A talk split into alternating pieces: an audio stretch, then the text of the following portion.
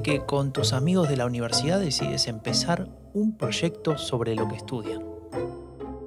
Algo de divulgación, de análisis, va, de hablar de lo que saben y de lo que les gusta. Y luego, imagina que ese proyecto que montas crece, se establece y se convierte en tu medio de vida. Trabajar de lo que te gusta. Esa es, en menos de un minuto, más o menos, la historia del orden mundial. Así, y también hacen podcasts políticos.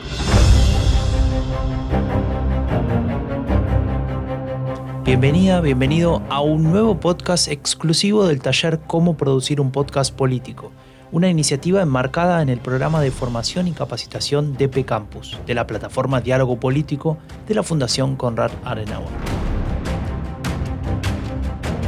Soy Franco de Ledone y hoy vamos a aprender cómo hacer un podcast desde cero.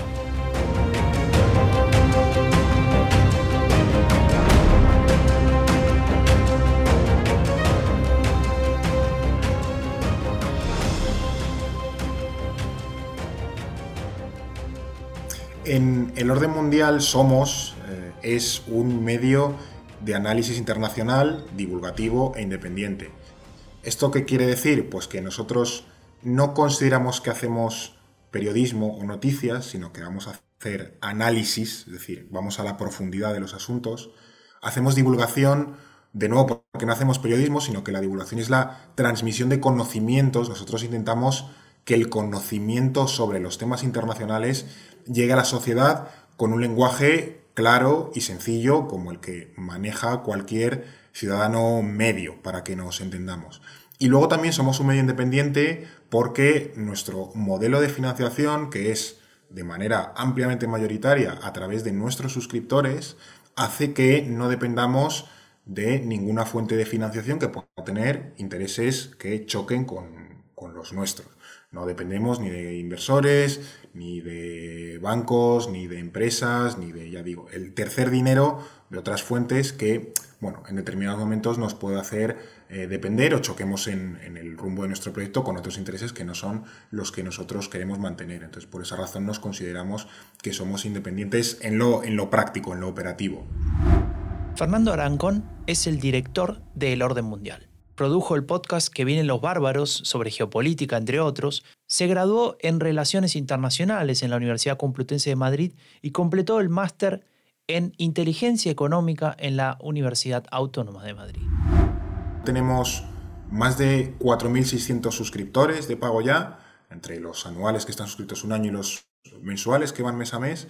Y al final todos son personas que creen lo que hacemos, que les gusta nuestro contenido, que les gusta que lo internacional, los temas internacionales cada vez tengan más presencia mediática y al final nosotros nos debemos a ellos. O sea, es que eh, esto es una cosa muy sencilla. Si a mí me ponen dinero los suscriptores, no es que tenga que tenerles contentos, pero tengo que rendir cuentas ante ellos y explicarles por qué tomamos ciertas decisiones o por qué sacamos ciertos temas sin otros, el enfoque y demás. Si pusiese la pasta, pues no sé, una multinacional, un banco, un gran donante, pues al final tendríamos que darle las explicaciones a esa persona, ¿no? Y no, y no queremos eso, queremos darle las explicaciones a, nuestros suscriptores. Tal cual, tal cual. Y ya que hablas de dar explicaciones y tomar decisiones, em, en algún momento ustedes empezaron haciendo artículos, ¿no? Digamos, en, el portal y, la newsletter, y, en algún momento aparecían los mapas, las infografías, cosa que recomiendo muchísimo. Mm. Eh, pero en algún momento ustedes deciden incorporar también el podcast, ¿no? ¿Por qué toman esa decisión de, incorporar a la oferta que tienen? Nosotros hacíamos podcast o pseudo podcast antes de que se pusiese de. Pseudo podcast. sí, sí, no, ahora, explico por qué. Nosotros, bueno, empezamos en, el orden mundial cuando todavía estábamos estudiando, ¿no? Y, en esos años eh, usábamos un pequeño estudio de, radio que había en la, en la Facultad de, de Políticas, que sobre todo utilizaban lo de sociología, pues para grabar ahí un poco pequeños episodios de, podcast o de radio, pero que nos servían un poco para comentar los temas internacionales. Entonces estoy hablando a lo mejor del año, no sé, 2015, una cosa así, o sea, hace ya bastantes, eh, bastantes años. Y era un formato muy interesante porque además te, ayudaba a pensar. Esto es como ya digo, la prehistoria. En los tiempos más recientes, ya con, con el orden mundial, siendo un proyecto 100% profesional, eh, el salto a los podcasts lo hemos dado porque no, es una cuestión de, moda, es que el, formato funciona. Es un formato muy agradable si haces un buen producto. Eh, creo que hay que diferenciar de, bueno, yo cuento mis cosas ante un micrófono y ya por esa razón la gente me va a escuchar. No, creo que el podcast es una forma diferente de narrar, es una forma diferente de contar las cosas, de dar otro enfoque, de dar otro ritmo, de acoplarte de otra manera a las rutinas de la gente. Y creo que por esas razones tiene un recorrido eh, muy prometedor. Eh, más allá de que se habla a menudo de que si hay muchos podcasts o pocos podcasts y tal, creo que tiene un, recorrido muy interesante porque, porque se adapta muy bien a ahora lo que creo que necesita mucha gente, que es poder consumir a la carta productos o contenidos que, les gusten y también con esa calma que yo creo que el, podcast es muy, muy dado a ese punto de la reflexión, entender, incluso entretenerte, pero no es la radio, ¿no? Es que la radio al final, si quieres escuchar lo que te gusta, tienes que pillarlo justo en el momento en el que se está emitiendo. El podcast te lo pones cuando, cuando quieras y creo que eso es también una de las grandes ventajas y en el orden mundial siempre lo hemos tenido clarísimo, que eso, además de que nos gusta hacerlo, es que es algo que funciona muy bien y que a la gente también le gusta. Y ya que hablas de, la gente, ¿no? Hablemos propiamente del público, del público del orden mundial, ¿no? EOM, como se lo suele ahí achicar en las siglas. Em, ¿Vos cómo definirías al, público que, han sabido construir? Porque de alguna manera también una audiencia se, construye, ¿no? Em, y pensaba en, además de, cómo lo definís, si, si vos crees que, que el mismo público que lee los artículos, eh, aquel que se mete en la web y, consume, consume ese, ese, artículo, es también el que escucha podcast o si son posiblemente personas diferentes? Eh, eh, creo que sí y no a la, pregunta. Creo que se puede contestar por varias maneras. Nosotros tenemos cerca de un millón de lectores al mes y dentro de ese millón hay muchos perfiles distintos. Hay gente que nos lleva siguiendo desde hace mucho tiempo y que tiene un perfil cultural, educativo más, más alto y que bueno, puede leer o consumir contenidos internacional más, eh, más profundos, y gente que tiene menos cultura de internacional y que tiene que ir a piezas más sencillas o nos conoce menos o llega a nuestra web un poco de casualidad. Yo creo que para esos lectores que están más habituados a nuestro contenido, que están más habituados a estar informados, a consumir noticias, a ese también entretenimiento cultural, ¿no? De tener una revista de historia o más reflexiva o de entrevistas que leer tranquilamente el domingo. Nosotros enfocamos un poco más el, podcast hacia ese público. Pero en cualquier caso, como en nuestro espíritu está intentar explicar y contar las cosas a la mayor cantidad de gente posible con un lenguaje claro y accesible, no queremos ser elitistas en ese sentido, no nos cerramos a llegar a, ese público. Siempre hemos insistido en que los contenidos internacionales interesan si están bien contados. Eh, lo que no puede ser es una cosa farragosa que no esté bien explicada o con tecnicismos, que eso al final aleja a la gente. Eh, pero si lo acercas a los problemas cotidianos que tenemos todos y que al final en cualquier país, desde el que nos escuche la gente, buena parte de lo que pasa en su vida diaria tiene origen fuera de su país. son dinámicas internacionales que trascienden las fronteras nacionales. Y entender todo eso, si quieres entender el mundo que te rodea, hasta el más cotidiano, hasta el más cercano, es, imprescindible. Y el podcast, ya digo, creo que es un formato que, funciona muy bien en, ese aspecto. Y hablando del formato este de podcast y un poco relacionándolo con lo que nos decías antes de, del tema de las suscripciones ¿no? que tienen en el orden mundial, eh, ¿vos pensás que ¿Hay predisposición en el oyente de un podcast de pagar por un podcast? Porque eso es, se ve que, o pareciera menos común que pagar un abono por un medio de comunicación de artículos, ¿no? ¿Vos qué pensás de eso? Es, otro de los grandes dilemas de, la industria, ¿no? De si hay gente que está dispuesta a pagar solo por un podcast. Em, el otro día leía en el Reuters Institute eh, de, periodismo y demás que el porcentaje que paga directamente por, por audio es relativamente bajo. También es cierto, esto solo se hace en Estados Unidos, donde hay muchísima más oferta, donde hay contenidos de muchísimo nivel. O sea, ya digo, es un mercado mucho más eh, competitivo. A mí me cuesta ver que ahora mismo, en 2023, el mercado, voy a, voy a decir hispanohablante, de los podcasts esté maduro como para eh, poder abonar directamente por parte del oyente ese podcast. Ahora bien, creo que también hay eh, muchas eh, marcas o pequeños medios, ocurre también en España, se me ocurre yo que sé, pues la cafetera o carne cruda, que han sabido construir pequeñas comunidades alrededor de su medio, que al final se fundamenta en un podcast o una radio online, y que al final esos medios sí que se apoyan en una comunidad muy fuerte que les eh, financia. Por tanto, es una especie de sí, no, no hasta qué punto está maduro como para pagar por podcast, pero sí creo que un medio, un proyecto, una idea que gire en torno al audio, bien construida y con una comunidad potente, creo que sí que puede tener un recorrido, eh, ya digo, siendo financiado por sus, por sus oyentes o por su comunidad. Clarísimo. Em, ahora te voy a llevar concretamente a, tus productos, ¿no? Me refiero a los mm. podcasts ahora en particular del orden mundial. Ustedes eh, hicieron Geopolítica Pop, ¿no? En el 21 o 2021 y después eh, que vienen los bárbaros en el 22, ¿no? Que duró hasta ahora, hasta hace poco.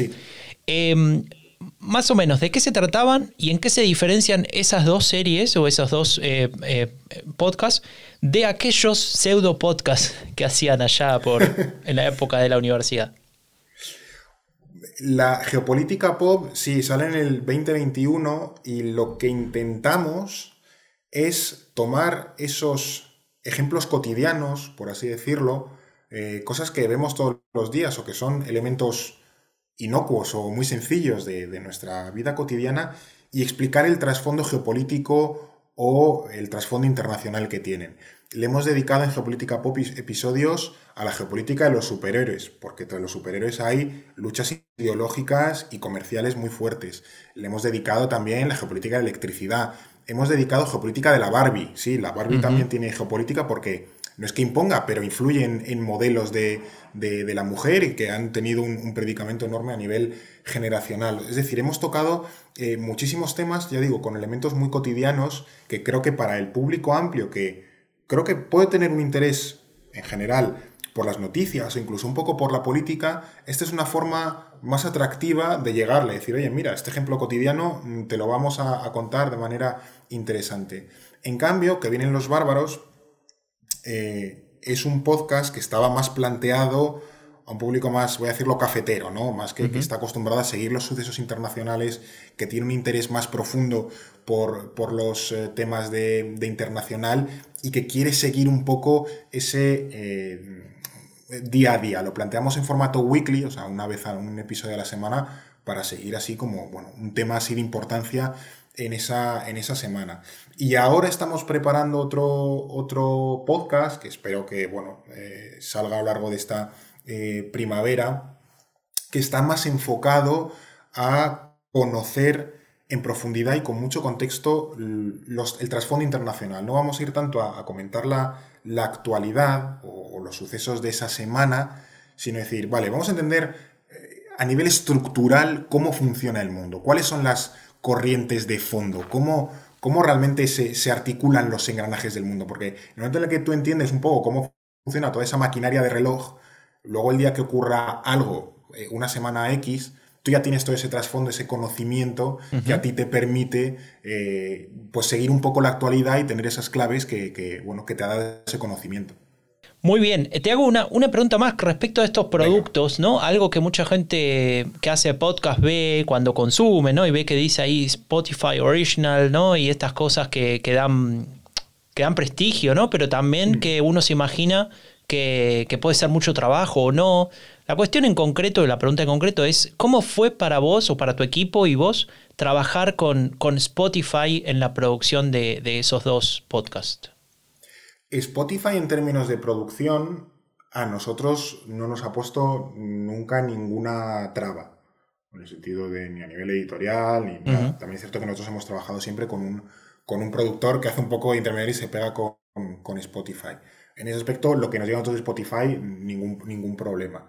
Em, y además, en términos de podcasting, por hacer un poco el símil, estar en Spotify, además como un original de Spotify, que es, uno, que es como el, rango más alto de, o de preferencia que puede estar dentro de Spotify, es como jugar en el Madrid, quiero decir, por encima de eso diría que ya no hay nada.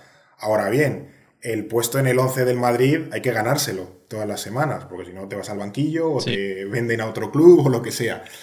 Entonces eso es muy difícil. Y luego también pensemos que Spotify es una empresa gigantesca y que eh, también puede entrar dentro de las empresas tecnológicas, pues yo que sé, como Google, Apple y Microsoft y demás.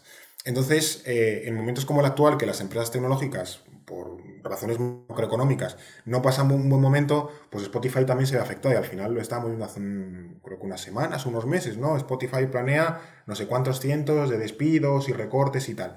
Entonces al final eso a ti te acaba afectando. Eh, y entonces Spotify pues duda más de si renovarte o no, eh, te puede recortar por un lado, te pospone y demás. Entonces al final, si tú quieres tener un producto mucho más autónomo, es cierto que en una de estas grandes plataformas, o al menos en un grado de dependencia o de producto muy atado a lo que decía Spotify, sí que eres muy dependiente de lo que Spotify decida o no. No a nivel, ya digo, no a nivel editorial, sino a menudo razones económicas. Entonces, por ejemplo, el nuevo podcast que queremos sacar y es autoproducido totalmente, porque al final nosotros queremos tener la libertad no creativa, pero sí tener la seguridad de poder decir, mira, es que paro la temporada cuando yo quiera, o saco este capítulo cuando yo quiera, sin depender de que Spotify me diga si sí o si no, o tener que andar negociando con ellos. Eh, creo que Spotify te da una visibilidad espectacular, pero también es cierto que en determinados aspectos acabas muy atado a ellos. Tal cual. Clarísimo. Te hago la última pregunta, y esta es más como si querés de gusto, o no, tal vez tenés una estrategia en la cabeza, pero cuando vos te, te pones en la cabeza, vamos a producir un podcast, ¿no? Vamos a mm. armar una nueva serie. ¿Vos preferís un podcast temático con un número de episodios determinado y con temas identificados, podríamos decir como el que fue eh, Geopolítica Pop, ¿no? Que tenías como diferentes elementos, o vos mm. preferís uno más continuado, como el otro que hicieron, el que vienen los bárbaros, que una vez por semana tenían que encontrar el tema, y no digo perseguir la actualidad ni mucho menos, pero sí de siempre estar buscando qué es lo que va a pasar la semana siguiente, ¿no? Más allá de que tenían una estructura armada, ¿no? De, cómo producirlo. ¿Qué, te gusta más hacerte esas dos? Y, si querés, puedes decirme las, ventajas y desventajas de cada uno de esos. Iba a ser ambivalente en mi, respuesta por, por esa razón. Creo que los dos formatos son excelentes, pero deben estar supeditados a la idea. Es decir, em, un, podcast continuado tiene sentido si el propio ritmo de ese podcast eh, es lógico en que todas las semanas o cada dos semanas tengas un nuevo episodio. Pues si quieres seguir una actualidad, es decir, si tienes novedades suficientes como para ir comentando cosas distintas o si tienes una comunidad que te está demandando nuevo contenido o actualización o tus ideas en relación a un tema. Da igual que sea política internacional, cultural, tema económico, político, tecnológico, lo que sea. Las temporadas cerradas, por así decirlo, creo que están mejor adaptadas a eh, productos de podcasting que son más creativos, es decir, que tienen un sentido algo más narrativo, que a lo mejor no tienes que estar todas las semanas porque la historia que tú quieres contar o la idea que tú eh, quieres plasmar tiene un principio y tiene un, fin. Entonces, ya digo, puedes hacer una temporada de 10 episodios o 12 episodios, tú tocas los temas que tú quieres a lo largo de esa temporada y luego estás X tiempo sin tener que, regresar a bueno, a ese, a ese tema. Eh, también pensemos, el podcasting, como cualquier trabajo relacionado con la información, es un, en fin, requiere horas y tú lo sabes precisamente, Franco. Hay que echarle horas, hay que saber hacer las cosas para que quede un producto un poco fino, no es, no es ponerte a hablar, hablar delante de un micrófono y ya está. Hay que hacer guiones, hay que preparar músicas, hay que preparar cortes, todo eso es tiempo. Entonces, a gente que, por ejemplo, no se dedica profesionalmente a eso, pues claro, lo puedo hacer en sus ratos libres después del trabajo o en fines de semana.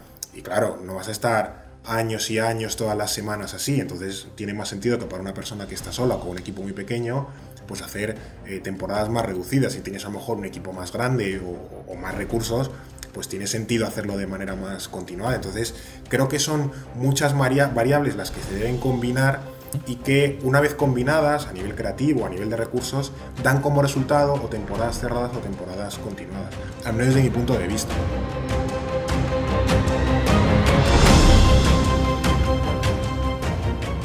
Agradecemos a Fernando Arancón, director del Orden Mundial, por esta entrevista. Esto fue un podcast exclusivo del taller Cómo producir un podcast político, una iniciativa marcada en el programa de formación y capacitación de Campus, de la plataforma Diálogo Político de la Fundación Conrad Adenauer. Soy Franco de Ledón. Hasta la próxima.